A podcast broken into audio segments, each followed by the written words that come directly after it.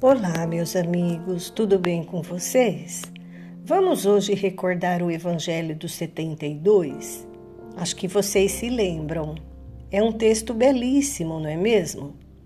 Sintonizemos com o que ele nos traz, é muito propício para a atualidade. Jesus escolheu 72 homens e mandou-os à sua frente de dois em dois Disse-lhes que a colheita seria grande, mas os trabalhadores poucos. Sugeriu que pedissem ao Senhor para enviar mais trabalhadores. Informou-lhes que eles eram como ovelhas e estariam sendo enviados no meio dos lobos. Pediu que não levassem bolsa, nem sacola, nem sandálias, que não se demorassem para cumprimentar ninguém no meio do caminho e em qualquer lugar que entrassem, dissessem primeiro: A paz esteja nesta casa. Aconselhou que, se nessa casa houvesse um amigo, que bebessem e comessem somente o que eles mesmos tivessem consigo.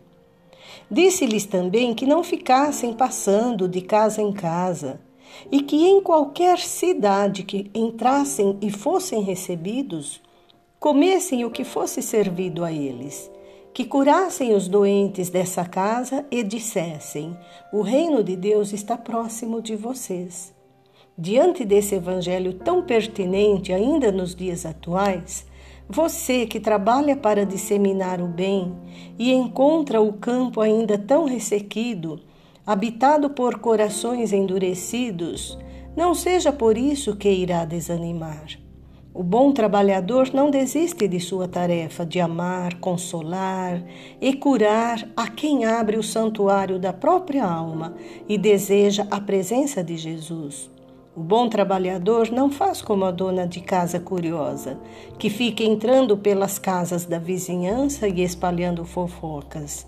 Não, o bom trabalhador Sabe onde ele pode entrar, sentar à mesa de um amigo e comer o pão que lhe é oferecido.